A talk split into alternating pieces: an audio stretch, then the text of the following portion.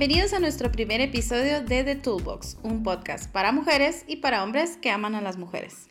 No somos expertas en la producción de ese tipo de programas, pero creemos fielmente que las mujeres tenemos mucho que dar y debemos esforzarnos por levantarnos unas a otras. Y hoy como nuestro primer episodio queremos tocar un tema que tal vez han escuchado en muchas ocasiones, pero creemos que es muy importante y lo hemos titulado Me amo, no me amo.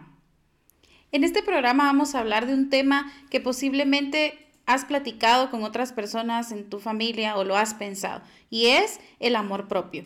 Pero primero queremos definir, dar una definición de qué es amor propio. Y dice así, se conoce como amor propio al estado de sentirse bien con uno mismo, en todos los sentidos.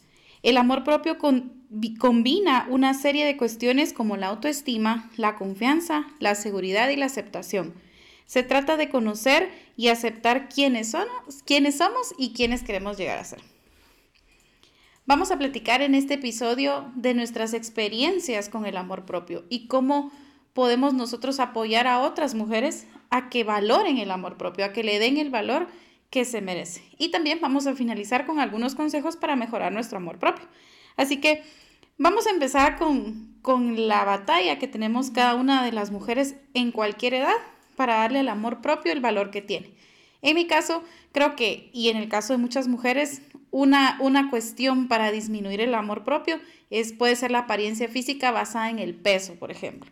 Podemos poner el peso como uno de los factores en los que más cuesta llegar a ese, a ese equilibrio de amor propio que todos estamos buscando. No sé qué opinan ustedes. Sí, creo que desde pequeñas nos han acostumbrado a, a cierto prototipo de mujer, ¿verdad? En el que dicen la las de revista, las modelos, y uno creo que crece con la idea de que si no tenemos ese cuerpo, ese cabello o esa perfección, no vamos a, a, ser buenas mujeres, ¿verdad? Y realmente el sembrar ese amor por uno mismo, nuestro físico, nuestro color de cabello, nuestro tamaño de nariz, como quieran verlo, o sea, amarnos por completo tal como somos, ¿verdad? Aún con nuestros defectos. Claro. Yo creo que esa es una de las cosas más difíciles que me he dado cuenta de que últimamente ese es el tema que está en boca de todos, ¿verdad? Que tienes que verte de tal forma, que te tienes que vestir de tal forma para, para decir que para que los demás te vean y para sentirte aceptada por los demás. Y creo que esa es una de las cosas que tenemos que mejorar porque realmente todos somos diferentes, no podemos guiarnos por un estereotipo de persona porque nunca vamos a llegar a ser exactamente así como se espera, ¿verdad? Y no sé, tal vez unos años atrás era el prototipo de mujer perfecto o el estereotipo de mujer perfecta se veía en las revistas, en las pasarelas, en la televisión, en los programas, pero ahora estamos bombardeados de ello por todas las redes sociales. Entonces, las niñas que tienen acceso a las redes sociales empiezan a ver mujeres con cierto tipo de, de cuerpo, de cara, de pelo o cabello, como ustedes le llamen, y entonces empiezan ellas a poner sus expectativas en esos parámetros y no tanto en otros parámetros importantes. Porque si bien es cierto el físico es importante, no es el único parámetro que define nuestro amor propio. Creo que, que ahí la parte sería, es importante tal vez el físico en temas de salud, ¿verdad? En temas de salud física. Eh, puntualmente, ¿verdad? El hecho de comer saludable, sentirme cómoda con mi cuerpo, no causarme ninguna enfermedad por mi forma de comer o por lo que veo. Entonces tal vez el enfoque sería ese, o sea, sí, enfocarnos en nuestro cuerpo, pero para, por ese mismo amor propio me voy a cuidar voy a comer adecuadamente para poder sentirme bien, ¿verdad? No necesariamente estar delgada porque quiero que los demás me vean delgada. Sí, y es que finalmente eso termina siendo algo superficial, ¿verdad? O sea, el, cabello o, como tenemos la, eh, la cara o todas esas cositas, la ropa que usamos incluso, o sea, qué tipo de ropa debo usar, todo eso termina influyendo, pero es superficial, porque al final el amor propio está basado en muchísimas otras características más allá de lo que me pongo o cómo me veo. Y, algo que, que, está tan, que es tan importante también recordar es que el hecho de que estés delgado o el que estés gordita no quiere decir de que no estés sano. Claro. Hay personas que están están súper delgadas, pero no sabes qué enfermedad les puede traer. O hay personas que están pasadas de peso, pero pueden estar completamente sanas, ¿verdad? Entonces realmente eh, el peso no define cómo una mujer eh, debe ser o cómo una mujer está realmente en su salud, en su salud física. Y creo que a lo largo de nuestra vida vamos poniendo esas mismas restricciones en nuestra mente desde muy pequeñas porque hay cosas que, por ejemplo, yo no me, atrevo a usar. Eh, hemos platicado sobre el peso y todo y eso ha influido en mí el decir, mm, no, este tipo de ropa creo que no me va. No, y también el escuchar que otras personas me digan a mí, no, mira, es que ese tipo de ropa le va a una persona con un cuerpo distinto, ajá. O ese tipo de corte de pelo, creo que le va a una persona que tenga la cara diferente a la tuya. o sea, te están diciendo, a ti no te va. Entonces, creo que eso empieza a sumar, a sumar, a sumar en la vida de una mujer y por supuesto también con los hombres. No, no quiero que se confunda que ellos no, pero en gran mayoría las mujeres. Las mujeres sufrimos con eso del amor propio, la autoestima, la confianza en nosotras muchísimo. Y creo que es desde muy pequeñitas. Sí, ahorita acabas de tocar un tema muy importante, la confianza en nosotros. Entonces, realmente este podcast que quisimos empezarlo, hacerlo con, con la razón y el motivo de poder apoyar a otras mujeres a que empiecen a conocerse a sí mismas, que se amen a sí mismas tal cual como son, con sus defectos, con sus virtudes, con sus experiencias, sus fracasos, todo lo que a lo largo de su vida han experimentado.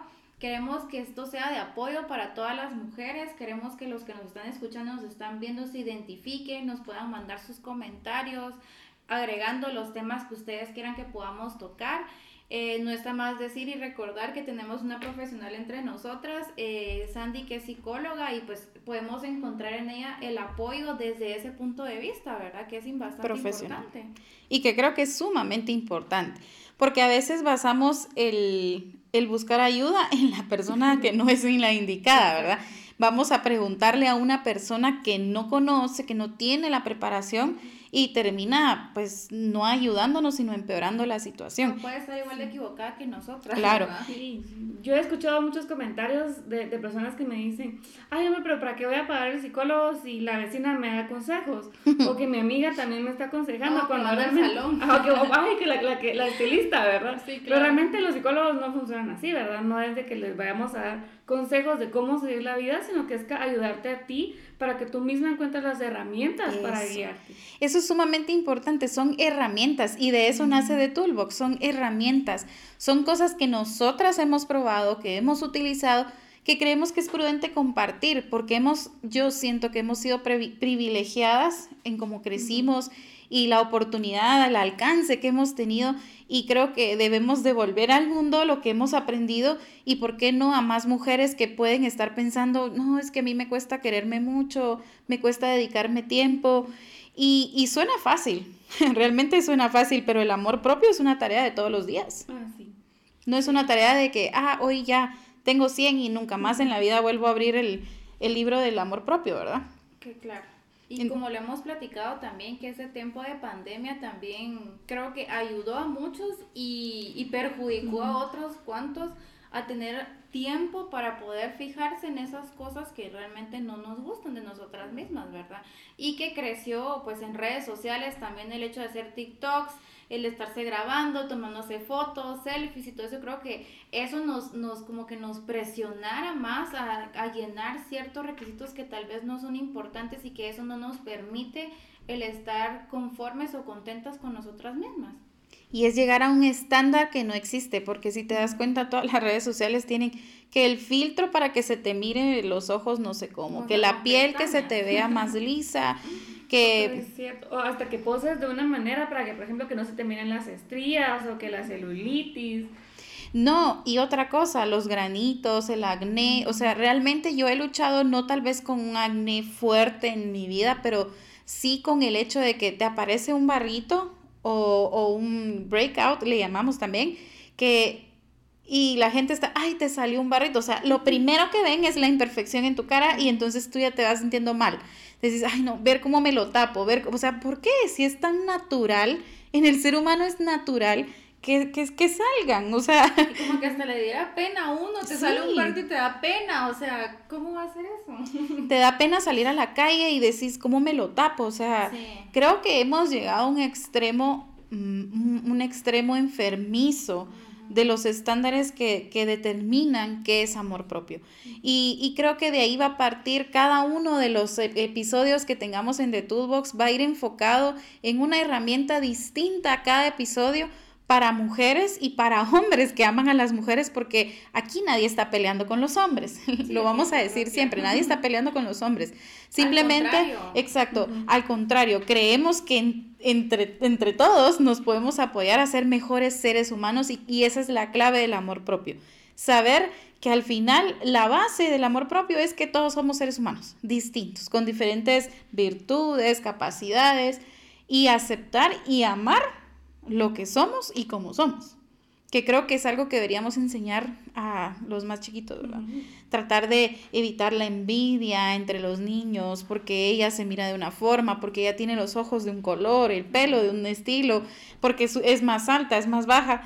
Evitar ver esos rasgos físicos como parte de un estándar para uno decir, ah, no, yo soy mejor o, o no soy tanto como estas personas. Ajá. Sí, y realmente romper con esos no sé, tal vez esas, creencias o, esa forma de crianza realmente donde, ay, es que estás muy gordita, mm. o ay, es que ¿por qué tan flaca? O ay, es que el aire te va a llevar. Comentarios que realmente no edifican y que si realmente uno no los hubiera escuchado de pequeños, esto sería otra historia, ¿verdad? Pero estamos tan bombardeados realmente hasta por la familia, por los mismos padres también, ¿verdad? Que a veces sin querer hacer el daño, hacemos comentarios que realmente en nuestro interior o en nuestra mente, pues eso afecta a nuestro desarrollo y a ese amor propio que debemos cultivar desde muy pequeños. Y evitar las comparaciones también, ¿verdad? Porque también como padres, pues yo no soy, yo no soy madre, pero he visto otros padres que utilizan la comparación con sus hijos y es, eh, yo te puse en clases de tal cosa, ¿por qué no estás igual que tu otro compañerito? O sea, ¿por qué no has avanzado tanto como tu otro compañerito? O sea, ¿por qué vamos a comparar el desarrollo de un niño con otro? Desde ahí estás creando inseguridad, siento yo. No sé cuál es tu opinión profesional respecto a eso. Sí, mira, algo que me llama la atención también es de que, por ejemplo, los padres, como mencionabas, ¿verdad? Los mandan a hacer algo y les dicen, es que tú lo vas a hacer porque yo también lo hice. Por ejemplo, un padre músico espera que su hijo también sea músico, pero realmente no funciona así, ¿verdad? Cada quien nace con, con propias eh, aptitudes y características específicas que no puedes compararlas con las tuyas propias. Entonces, esperar a que tu hijo llegue al nivel en el que tú estás, puede desmoronarlo, ¿verdad? Incluso compararlos, por ejemplo, si tiene otro hermanito. Ay, es que mira, tu hermano sacó un 10 en el examen, ¿por qué no sacaste? Antes que tú. Ajá, caminó antes que tú, ¿por qué tú no sacaste un 10? ¿Por qué tú no caminaste eh, a la misma edad, verdad? Y, y, suele suceder y tal vez es inconsciente y no es que queramos echarle la culpa a los padres, porque no es así es simplemente que nos preparemos con herramientas para evitar este tipo de situaciones, porque mientras más nos preparemos como seres humanos para llegar en un futuro a ser padres, si es lo que queremos, si es lo que deseamos, que tengamos la herramienta correcta para no sembrar en nuestros hijos algo que más adelante les puede perjudicar, porque yo creo que es importante. Yo no tengo hijos, pero tengo una sobrina y, por ejemplo, sé que al inicio de la, de, la, de la pandemia ella subió un poquito de peso y lo comentábamos con mi hermana, yo le decía, mira, se subió de peso, pero no le vayas a decir, no, nunca le vayas a mencionar, ay, te, estás más llenita, o no sé qué, o decir, ay, te, te pusiste más gordita en las vacaciones, porque eso es lo que a mí me pasó. Yo siempre recibí comentarios de, ay, hoy estás más, más gordita, hoy, hoy estás más delgada. Y cuando la gente te ve, te dice, ay, qué delgada te ves, o ay, te subiste de peso. Entonces, siempre se van por los factores externos. Y esos factores externos, aunque son muy superficiales, yo considero que van afectando a nivel interno y, desarrollo, y de desarrollo mental. Sí, por supuesto. ¿Verdad? Mira, y es que, y eso es una de las cosas de, de cuando haces comentarios negativos o que no edifican, porque realmente no sabes la, la persona lo que está pasando, ¿verdad? Y todavía con comentarios negativos o, o diciéndolo, ay, de que te subiste de peso ay, es de que ese corte no te, te ve bien. Entonces lo que estás haciendo ahí no, no es no motivarlos a mejorar, sino que les estás diciendo, mira, no estás bien, a mejorar. Y realmente uno no tiene la noción de lo que un comentario puede causar, en la otra persona. O realmente primero, la, o sea, qué es lo que la otra persona está viviendo, del por qué se puede sentir como se siente. Y creo que lo habíamos comentado también, o sea, parte de, ese, de esa falta de amor propio tiene, o sea, tiene un nacimiento, o sea, tiene un principio, ¿verdad? O sea, no es porque hay uno nace sin el amor propio, no. O sea, hay algo ahí que, que, que con los años se va formando. Y hay muchas mujeres el día de hoy que, que, hemos hasta experimentado, personalmente creo que todos lo hemos experimentado, el no gustarnos, no amarnos, no sentirnos suficiente, eh, si estás con, con, tu pareja, no sentirte suficiente para la otra persona, el querer hacer lo que a los demás le gusta, aunque a mí no me, no me, no me nazca, no me haga sentir bien, pero o sea, esa falta de autoridad o de seguridad sobre uno misma, el que, el que realmente nos, nos, o sea, queremos hacer lo que todo mundo quiere y no lo que nosotras decíamos. Era parte de lo que tú dices, la confianza y la seguridad en uno mismo, ¿verdad? Y creo que hemos crecido en una cultura en donde nos da pena decir no o, o, ir en contra de la corriente. Y aquí en, en Guatemala, pues para los que nos están escuchando, quienes nos están viendo, nosotras vivimos en Guatemala y aquí en Guatemala a todos nos da pena todo. Entonces, si, si vas a pedir algo, ay no, qué pena. Y si te van a decir, y si tú no quieres decir que no, dices, ay no, mejor no, porque qué pena, ¿qué va a decir? Entonces, hemos creído, es cultural, o sea, aparte de que es cultural dentro del hogar, es cultural en el país, porque sé que en muchos otros países tal vez no sucede a ese nivel, pero en, en, nuestro país y en Latinoamérica se ve mucho, se ve mucho la falta de amor a uno mismo. Y, y como decíamos, ¿verdad? No es solo el, factor externo, lo físico, como nos vemos, sino es más el trabajo interno que hay que hacer, porque creo que viene de raíz a trabajarlo desde adentro y después por fuera uno se va viendo distinto. Porque, por ejemplo, durante la pandemia yo decidí verme al espejo y amar lo que miraba en el espejo. Y decir, me voy a peinar así, me voy a poner el pelo así porque yo me siento bien conmigo misma, me siento feliz, estoy saludable. Eh, sí debo hacer algunos cambios en mi, en, mi, en mi estilo de vida, pero me siento contenta como estoy y voy a amar el proceso, porque al final es un proceso. No sé si a ustedes les ha tocado o han o cómo hicieron ustedes para dedicarse un poquito de tiempo durante la pandemia, porque ahora ya todo cambió. A pesar de que sigue, pues está el corre-corre de todos los días, pero en esos, en esos días donde estuvimos encerrados, ¿qué hicieron? ¿Qué hicieron para, para mejorar eh, su amor propio? Porque al final se necesita todos los días regar esa plantita. Bueno, a mí lo primero que hice yo fue, bueno, eh, ya había llegado al punto donde yo sabía de que mm, estaba subiendo demasiado de peso y no era porque alguien más me lo dijera, sino porque yo me miraba y decía, bueno, ya estoy, ya llegué a donde, a donde ya no quería llegar, entonces tengo que empezar a bajar, ¿verdad? Entonces mi, mi primera tarea de, durante la pandemia fue bajar de peso. Entonces, después también como, como tú lo como mencionabas, ¿verdad? Verme al espejo y decir, bueno, me gusta esto de, esto de mí, porque antes me miraba y decía, ala, no es que no me gusta esto, o, ay, es que debería mejor cambiarme esto. Entonces, comencé haciendo ejercicio y lo que hice fue, eh, que jugar con mi pelo. Eso, creo que esa es una de las cosas que más me gusta hacer, me gusta cambiar eh, el color de, de mi cabello, el estilo, entonces comencé con eso, pero cuando, cuando viéndome al espejo me miraba y decía, bueno, me gusta esto, me gusta lo otro.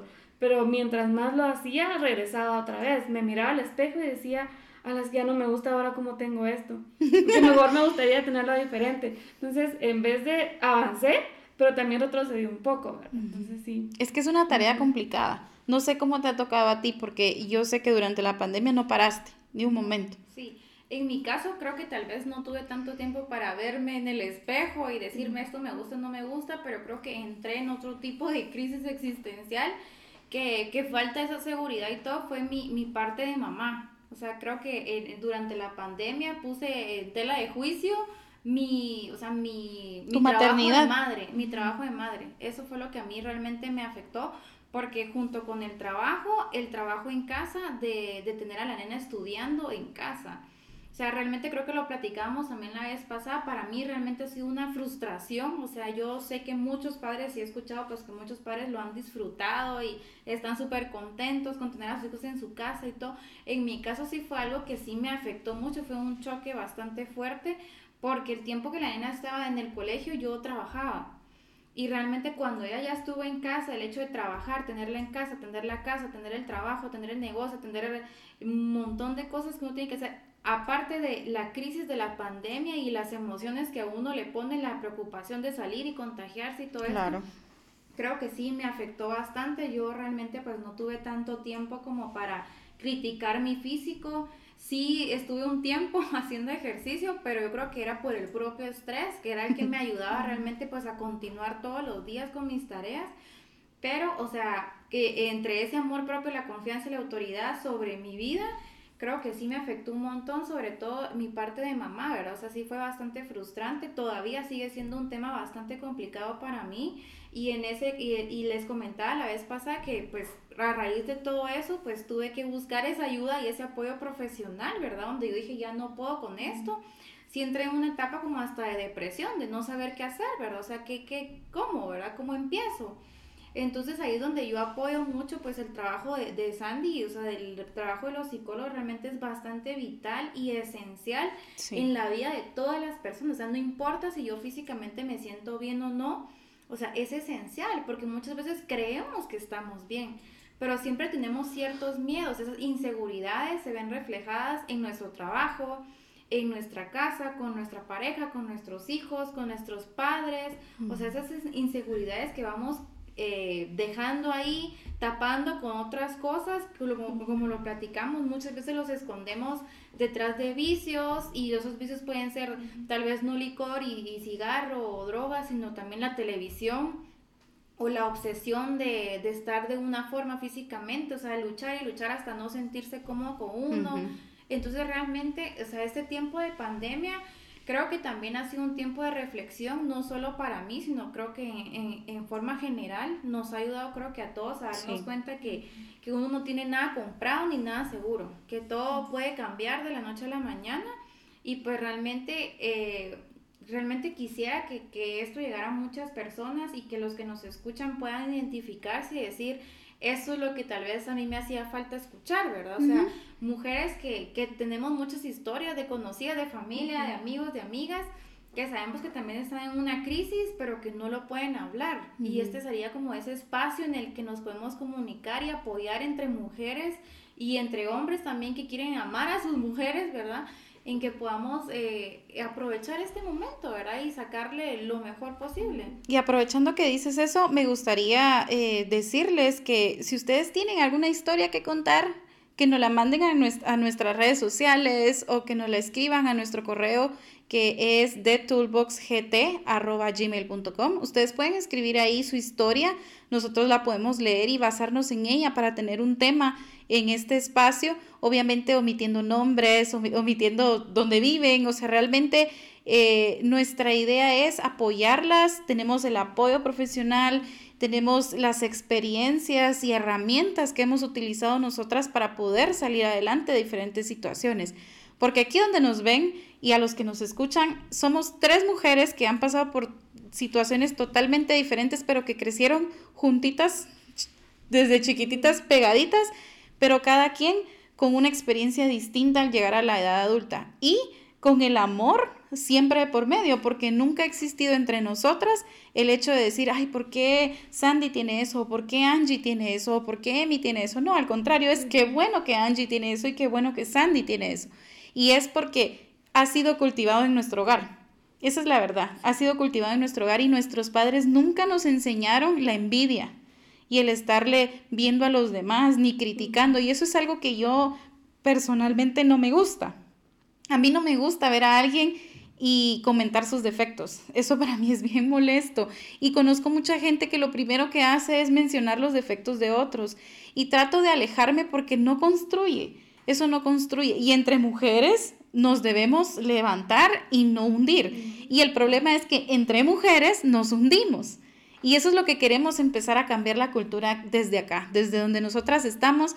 Queremos cambiar esa cultura de envidia, esa cultura de, egoísmo, esa cultura de, verte y desearte el mal, que eso es lo peor, porque no queremos eso, ¿verdad? Queremos que, las generaciones que vienen atrás de nosotros crezcan con una concepción diferente de lo que es ser mujer. Ser mujer no es pelear por un hombre, ser mujer no es pelear por un puesto, no es... Eh, criticarle su cabello, la forma de su cuerpo, la ropa, la casa, el esposo, lo que sea, al final hay todo para criticar. Ser mujeres, ayudarnos entre todas y crear herramientas que nos ayuden a salir adelante.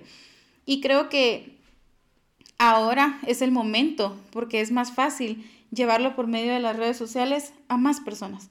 Aunque no estemos en el mismo lugar, podemos compartir nuestras experiencias y las queremos escuchar, así que déjenlas llegar a nuestras redes sociales, nunca vamos a mencionar nombres y si ustedes tienen una experiencia que creen que es importante, pues la podemos compartir con Sandy, que es profesional, y también hay muchas otras personas involucradas en el proyecto que pueden ayudar. Entonces, realmente es, bonito y quisiera mencionarles para, para poder tomar de la mano el tema y, y presentarles herramientas. Hay algunos pasos que se pueden tomar para mejorar nuestro amor propio.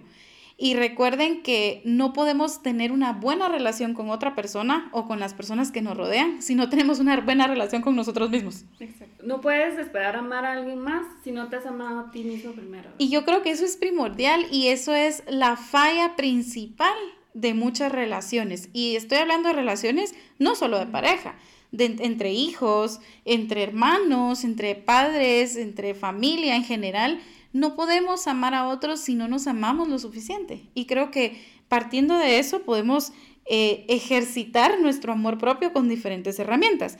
Y vamos a mencionar algunas de ellas. Permanecer atentos y conscientes. ¿Qué creen ustedes y qué entienden por permanecer atentos y conscientes? Yo creo que es, es más que todo darnos cuenta de nuestro entorno, lo platicábamos eh, hace poquito, el hecho de los comentarios constructivos y los comentarios destructivos y realmente una persona que no está consciente de, de lo que está viviendo, de lo que está sintiendo, puede aceptar comentarios que tal vez en vez de ayudarle van a terminar de, de afectarle, ¿verdad? Entonces creo que eso estar atento y, con, y consciente, primero aceptar que necesito hacer cambios en mi vida, ¿verdad? Aceptar que entonces hay cambios en mi vida y luego saber con qué personas yo me voy a apoyar, de quiénes yo voy a estar consciente que, que puedo aceptar un consejo y, y, hay, una, hay un meme o una frase que dice, o sea, no me puedes aconsejar o no te, o no te dejes aconsejar de alguien que no ha logrado nada en su vida. Y eso es importante, o sea, tener a, a, las personas que nos aconsejen que sean personas que realmente sean íntegras o que nosotros consideremos personas íntegras que nos puedan dar un consejo adecuado y no un consejo que al final nos pueda perjudicar más, ¿verdad? Sí. Para mí este también es estar atento y consciente de tus necesidades, porque para mí es muy distinto querer a necesitar. Tu cuerpo te puede, o tú puedes querer algo, pero tu cuerpo está necesitando algo. Eso es tanto físico como mentalmente, ¿verdad? Eh, incluso en tus emociones, tienes que estar atento y consciente a lo que realmente tu cuerpo, tu mente está necesitando. Porque si no estás atento y no estás consciente de lo que necesitas, no cualquier vas a cosa te, cualquier cosa te va, te va a lastimar. Y acabas de mencionar precisamente el segundo punto, que es actuar en función de nuestras necesidades y no de nuestros deseos.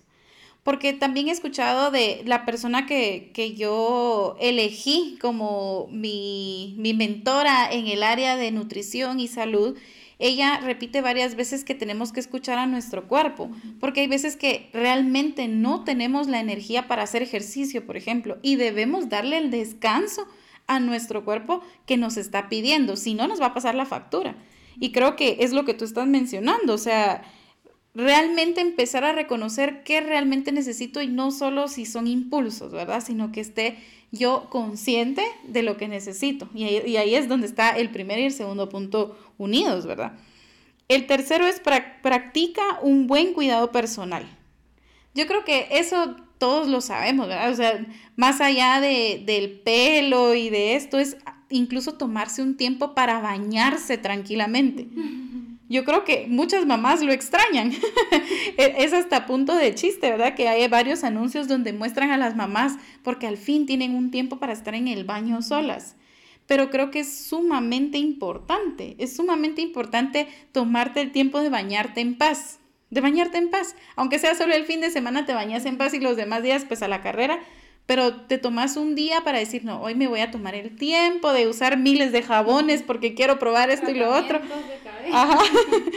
Tomarse el tiempo de, darse ese cuidado personal. Y en, dentro de eso está la buena alimentación, el ejercicio, la risa. Yo soy partidaria de que hay que reírse lo más que se pueda. ¿Por qué? Porque eso produce ciertas, eh, segrega ciertas hormonas en tu cuerpo que son necesarias, necesarias para vivir por mucho tiempo. Espero que yo haya agregado algunos años a mi vida después de tanta risa. Pero es importante darse ese cuidado personal. Y vamos a mencionar unos más. El siguiente sería establece límites. Qué importante esto. ¿Qué, quieren, eh, ¿Qué experiencia quieren contar con respecto a establecer límites? Abarca muchas cosas. Sí, yo creería que eh, abarca, aparte que abarca muchas cosas, el establecer límites es, es, es el saber hasta dónde le voy a permitir a la gente meterse en mi vida, ¿verdad? Eh, incluso en la parte laboral. O, sea, el abuso realmente que, que se comete eh, hoy en día, tal vez ahorita ya no tanto, pero antes eh, en las mujeres, ¿verdad? El abuso sexual, abuso psicológico, abuso laboral, abuso de muchas cosas porque las mujeres a veces no sabemos poner límites. Hasta dónde decir no más. Hasta dónde decir hasta aquí llegó y hasta aquí te permito, ¿verdad? Entonces creo que eso de establecer límites es muy importante y creo que en otros temas de Turbo lo vamos a poder desarrollar más a profundidad la importancia de poner límites en muchos aspectos de nuestra vida, ¿verdad? Y creo que tú como profesional te has topado con esa experiencia de los límites y que como seres humanos y como mencionábamos al principio, en un país donde todo nos da pena, entonces no podemos decir que no, pero creo que es importante. ¿Y, y cómo has manejado tú eso? Eh, el enseñar a otros a que, a que conozcan sus límites también, porque los límites se, se deben poner incluso con las personas que más amamos, porque a veces las personas que más amamos son las que menos respetan nuestros límites. Mira, algo que a mí me funcionó mucho en terapia es enseñarle a mis pacientes a que, a que entiendan, creo que los, los primeros que hablamos, ¿verdad? A que sepas hasta dónde eres capaz de llegar o qué tanto eres capaz de hacer. Porque si tú sabes de que, bueno, yo puedo correr un kilómetro, pero si corro dos ya no voy a llegar, entonces no vas, a correr. no vas a correr los dos kilómetros. Entonces que realmente definas tus capacidades y para que, para que sepas que hasta ahí, que ese es tu límite, eso no quiere decirte que te vas a quedar, ah, no, hasta aquí llego, ¿verdad? Entonces ya no. Pero que si sepas de que si tú quieres adelantar más, no puedes correr dos kilómetros. Entonces vas a correr un kilómetro eh, un día, al siguiente le vas a aumentar 10 metros, 100 metros, pero que sepas de que tus capacidades nadie las va a cambiar. Que si alguien te obliga a hacer algo y que no puedes hacerlo, que no, te, no, te, no trates de, de, matarte haciéndolo, porque no lo vas a lograr, ¿verdad? y entonces ahí se cruza la línea de la felicidad a la infelicidad porque empezamos a hacer cosas que ya no nos hacen felices. Y el mundo está lleno de personas que están haciendo cosas que no los hacen felices. Y eso es un gran problema. Eso no nos permite avanzar como sociedad, no nos, nos permite avanzar como, como seres humanos porque siempre estamos haciendo cosas que no nos gustan. ¿O por qué? Por pena, por no decir que no, porque no queremos darle a los otros un límite y decir hasta aquí. O por el miedo al fracaso. Por el miedo al fracaso también. Y también vamos a hablar de ese tema. Y, y creo que nos lleva al siguiente, protégete de las personas tóxicas. Y, y, y, se escucha y se hace broma que sí que la novia tóxica y el novio tóxico, pero es real, o sea, es real. Hay personas tóxicas y personas muy cercanas a ti. Pueden ser tus amigos los que están haciéndote llegar, alejarte de tu amor propio. Hay que protegerse de esas personas y, aprender a distinguirlas. Porque yo creo que en el primer momento en el que están eh, atacando tu personalidad, tú puedes eh, tomar eso como una bandera rojita y decir, aquí hay algo malo. Y, y, y algo que, que, también es importante recordar sobre esto de las personas tóxicas es de que no importa que sea tu hermano, no importa que sea alguien muy cercano a ti, si no te está edificando, aléjate. Esa es la, la, ahí sí que es secreto, o sea, no importa, no importa que sea tu familia, te tienes que alejar porque si no te está ayudando, lo que va a hacer es empeorar tu salud, ¿verdad? Empeorar tu salud mental, empeorar tu, empeorar tu salud física y no vas a progresar. Entonces tienes que alejarte, no importa quién sea. El respeto, ¿verdad? Eso es fundamental. O sea, si no te están respetando, o sea, literalmente están siendo tóxicos, porque quien está dañando tu, tu salud mental, tu salud física, no está respetándote. Y entonces hay que poner un alto, hay que establecer el límite como mencionábamos. El siguiente es perdónate a ti mismo. Eso es uno de los más complicados, creo yo. El perdón es un tema bastante profundo pero el perdonarnos a nosotros mismos se vuelve aún más profundo, porque a veces luchamos con querer perdonar a otros sin antes haber perdonado a, nosotros mismos, ¿verdad? Creo que es fundamental. A mí algo que, que me pasó muchas veces es de que yo nunca me perdoné por haber dejado que alguien más me lastimara. Entonces, eh, el no perdonarme eso hacía que dejara que alguien más viniera y que también me hiriera. Hasta que dije, hasta que un momento en que dije, sí, no, o sea, yo no estoy perdonando, no me estoy perdonando a mí misma por haber dejado que alguien más viniera y me lastimara. Entonces, desde que cambié eso, me di cuenta de que perdonarme a mí mismo eh, me ha ayudado bastante a no solo perdonar a las demás personas que alguien más me lastima, sino a mí, a mí también, ¿verdad? Y avanzar. avanzar. Y creo que aquí es momento de hacer una bonita pausa y decirles, si ustedes están teniendo problemas, no duden en buscar ayuda, pero busquen la ayuda correcta. O sea, no tengan miedo de buscar a un psicólogo, ir a terapia y exponer con ellos cuáles son los problemas, porque ellos están fuera de la, de la, de la foto, ¿verdad? Ellos están viendo desde afuera y no es que les van a arreglar la vida, les van a dar herramientas para mejorar en los aspectos en los que ustedes quieren mejorar. Pero es importante, busquen ayuda, no crean que uno se las puede llevar de fuertecito porque hay un límite y vamos a colapsar. O sea, creo que eso es importante. Y el último dice vivir con intención. Creo que eso es importante, porque a veces vivimos como que fuéramos zombies, ¿verdad? Es una película de mentiras, pero el ser humano está viviendo así como ir al trabajo, me levanto, voy al trabajo, regreso a la casa, hago los quehaceres, me acuesto al día siguiente, voy al trabajo y se repite, es un ciclo y no hay intención. Y a veces ni siquiera son felices en su trabajo. Y eso es súper importante. Tenemos que notar dónde somos felices y dónde no para ir cambiando esa situación, ¿verdad? ¿Qué, ¿Qué opinan sobre vivir con intención? ¿Qué entienden ustedes por vivir con intención? Yo me he dado cuenta que muchas veces, con lo que tú mencionabas, ¿verdad? Que haces tu vida se vuelve tan rutinaria que olvidas de que tienes un propósito. O sea, olvidas que, que, realmente, que hace muchos años quisiste ser, eh, qué sé yo, bailarina, quisiste ser cantante, quisiste ser esto, pero nunca lo lograste porque te metiste de que tenías que trabajar, que tenías que seguir una rutina, ¿verdad? Entonces, realmente para mí vivir en intención es recordar mi propósito pero recordar qué quiero y, qué soy y qué puedo hacer y qué soy capaz de hacer para alcanzar ese propósito. Sí, yo creo que también es un, este, este momento, también el, tiempo de la pandemia, es un tiempo para detenernos también, ¿verdad? Y reflexionar acerca de todos estos puntos y todos estos consejos. O sea, primero, si estoy, me siento bien conmigo mismo, perfecto, sigamos así y ayudemos a otros. O sea, qué mejor que si yo me siento cómodo conmigo mismo pueda apoyar a alguien más.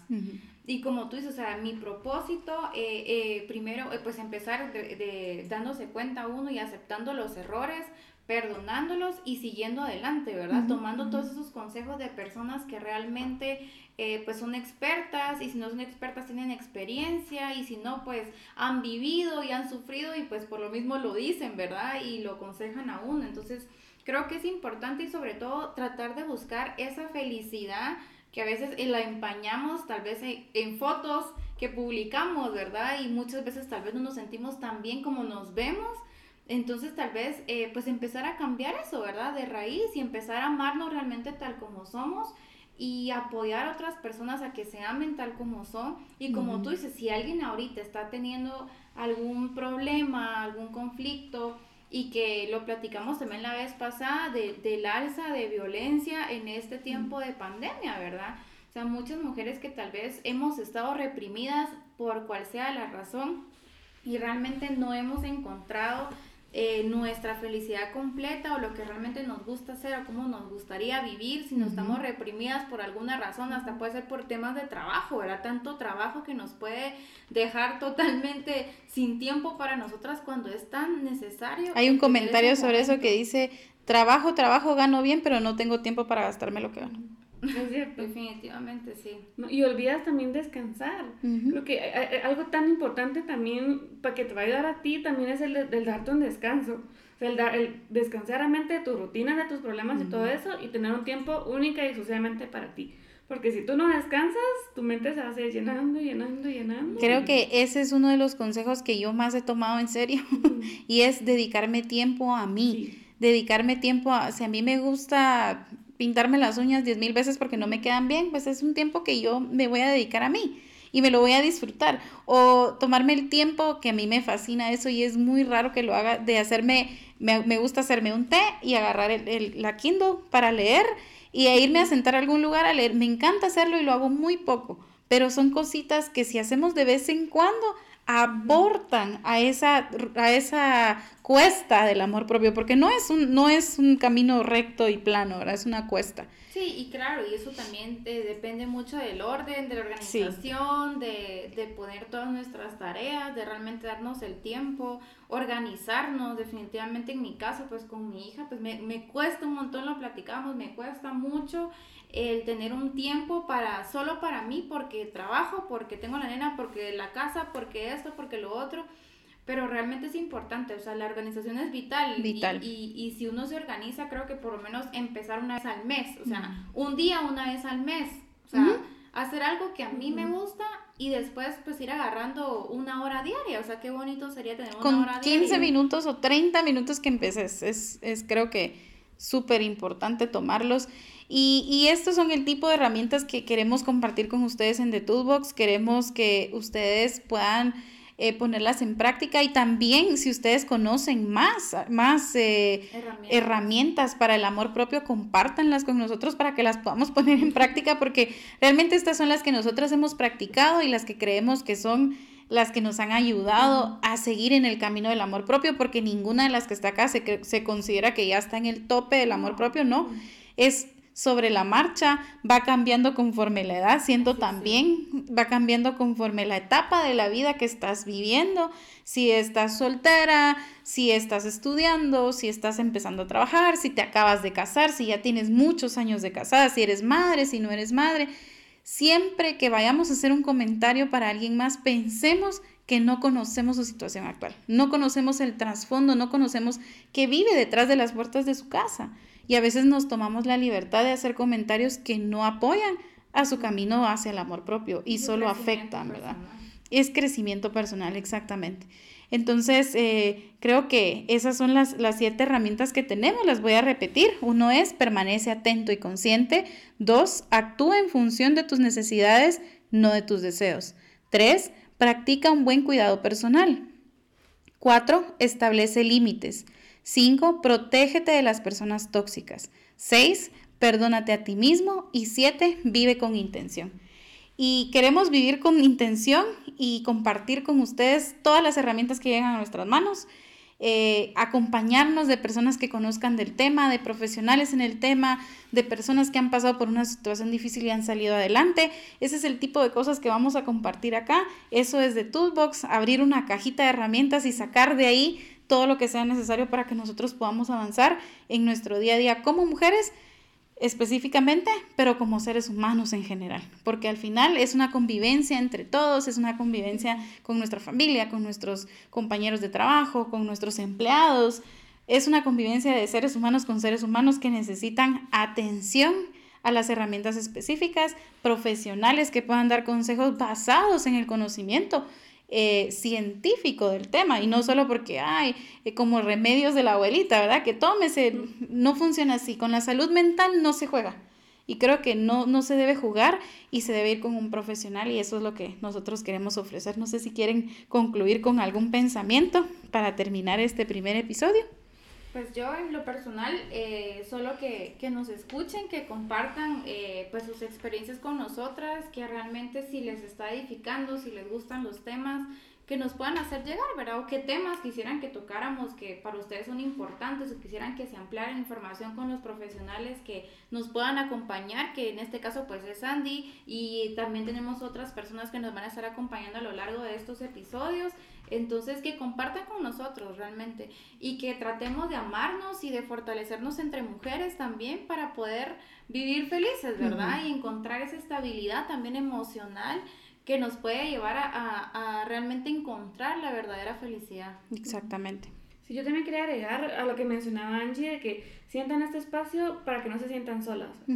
Eh, que sientan de que, de que pueden contarnos sus historias y como tú mencionabas, Emi, que iba a ser totalmente anónimo, pero para que sepan de que también son escuchadas, que nosotros estamos acá, porque también, porque queremos ver el bien en ustedes y porque también nosotras, yo creo que también eso, eso es algo que a mí me, me llena y, y, me gratifica el ayudar a alguien más o saber de que estoy cambiando una vida. Eh, entonces, de que se sientan en confianza con nosotros y de que sepan de que no estamos aquí para juzgar ni para nada de eso, sino que estamos aquí para ayudar. Y tal vez otra cosa que es importante que, que, sepan y para que nos conozcan es de que si estamos aquí es porque también hemos tenido problemas, ¿verdad? Que tal vez hemos superado de a poquito y eso nos ha motivado a poder compartirlo entre nosotras y con alguien más, ¿verdad? Porque a veces son cosas pues muy personales que tal vez a uno se le hace difícil hablarlas, pero que realmente encontramos este espacio porque tuvimos malas experiencias, pero logramos superar esas experiencias. Y de eso se trata, de que aquí no, no estamos para juzgar, no estamos para decir, ay, ¿por qué dejaste que pasar? No,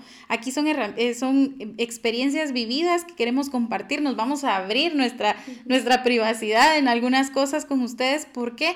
Porque obtuvimos un aprendizaje de eso que creemos que es importante que salga y que la gente escuche y que no tenga miedo de hablar, de expresarse y que a pesar de que este no es un estudio profesional ni somos profesionales en el tema, es nuestro granito de arena para hacer crecer a más mujeres, a más seres humanos que sean conscientes de sus sentimientos, de cómo están, de sus límites, de sus fortalezas y que podamos salir juntos adelante. Y que, aporte, y que queremos aportar algo que realmente edifique, ¿verdad? Hagan de cuenta que este es su grupo de apoyo, porque así lo, así lo queremos ver nosotros. Es un grupo de apoyo donde podemos platicar lo que nos está pasando, cómo nos estamos sintiendo, lo, lo que hemos aprendido, como cuando nos sentamos a platicar con una amiga, así lo pueden sentir aquí con nosotros. Así que les agradecemos por acompañarnos en este primer episodio. Esperemos que les guste, que compartan sus experiencias con nosotras y nos vemos en el siguiente.